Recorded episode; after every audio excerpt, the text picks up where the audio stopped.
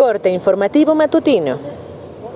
Esto es Mi Morelia Radio, el resumen preciso de los acontecimientos más relevantes con información del portal de noticias más grande de la región. Mi Morelia Radio. Bienvenidos. Este 9 de noviembre del 2020, estas son las noticias. El organismo operador de agua potable, alcantarillado y saneamiento de Morelia redujo, de manera temporal, el volumen del suministro del vital líquido en la ciudad, informó el titular de la dependencia, Julio César Orantes Ábalos. Esto debido a que por segundo año consecutivo las lluvias son escasas.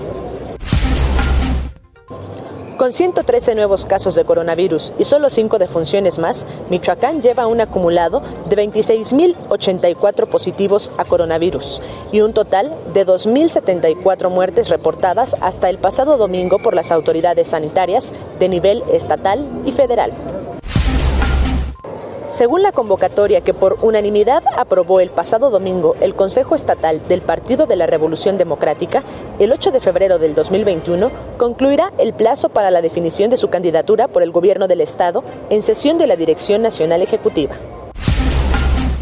Hoy arranca la décima edición de El Buen Fin, adaptada a las circunstancias sanitarias en las que se encuentra el país con una duración del 9 al 20 de noviembre y teniendo como fin reactivar e impulsar la economía local. Derivado de una acción operativa implementada en esta capital, personal de la Fiscalía General del Estado de Michoacán recuperó mercancía perteneciente a una empresa refresquera que en días pasados había sido robada en esta ciudad. La Secretaría de Seguridad Pública desplegó un dispositivo de vigilancia en plazas y establecimientos comerciales, así como en zonas bancarias con motivo del Buen Fin 2020.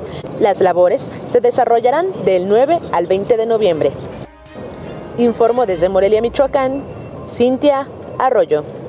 Esto fue Mi Morelia Radio. Te invitamos a que estés siempre bien informado. www.mimorelia.com Mi Morelia Radio. Hasta la próxima.